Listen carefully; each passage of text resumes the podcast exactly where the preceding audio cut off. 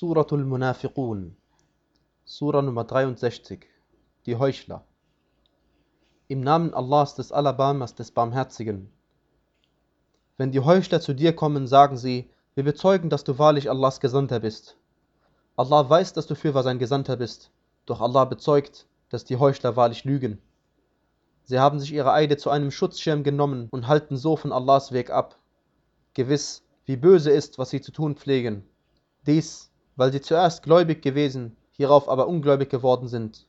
Da wurden ihre Herzen versiegelt, so verstehen sie nicht. Und wenn du sie siehst, gefällt dir ihr Äußeres.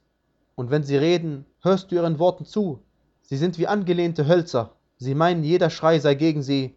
Sie sind die wahren Feinde. So sieh dich vor vor ihnen. Allah bekämpfe sie. Wie sie sich doch abwendig machen lassen. Und wenn zu ihnen gesagt wird, kommt her, damit Allahs Gesandter für euch um Vergebung bittet, drehen sie ihre Köpfe zur Seite und du siehst sie sich hochmütig abwenden. Gleich ist es in Bezug auf sie, ob du für sie um Vergebung bittest oder nicht bittest. Allah wird ihnen nicht vergeben. Gewiss, Allah leitet das Volk der Frevler nicht recht.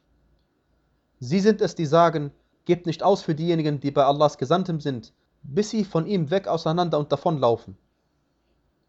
Doch Allah gehören die Schatzkammern der Himmel und der Erde, aber die Heuchler verstehen nicht. Sie sagen, wenn wir nach Al-Madina zurückkehren, so wird ganz gewiss der Mächtigere den Niedrigeren aus ihr vertreiben. Doch Allah gehört die Macht und auch seinem Gesandten und den Gläubigen, aber die Heuchler wissen nicht. O die ihr glaubt, nicht ablenken sollen euch euer Besitz und eure Kinder von Allahs Gedenken. Diejenigen, die dies tun, das sind die Verlierer. Und gebt aus von dem, womit wir euch versorgt haben, bevor zu einem von euch der Tod kommt und er dann sagt, mein Herr, würdest du mich doch auf eine kurze Frist zurückstellen, dann würde ich Almosen geben und zu den Rechtschaffenen gehören. Allah wird aber keine Seele zurückstellen, wenn ihre Frist kommt, und Allah ist kundig dessen, was ihr tut.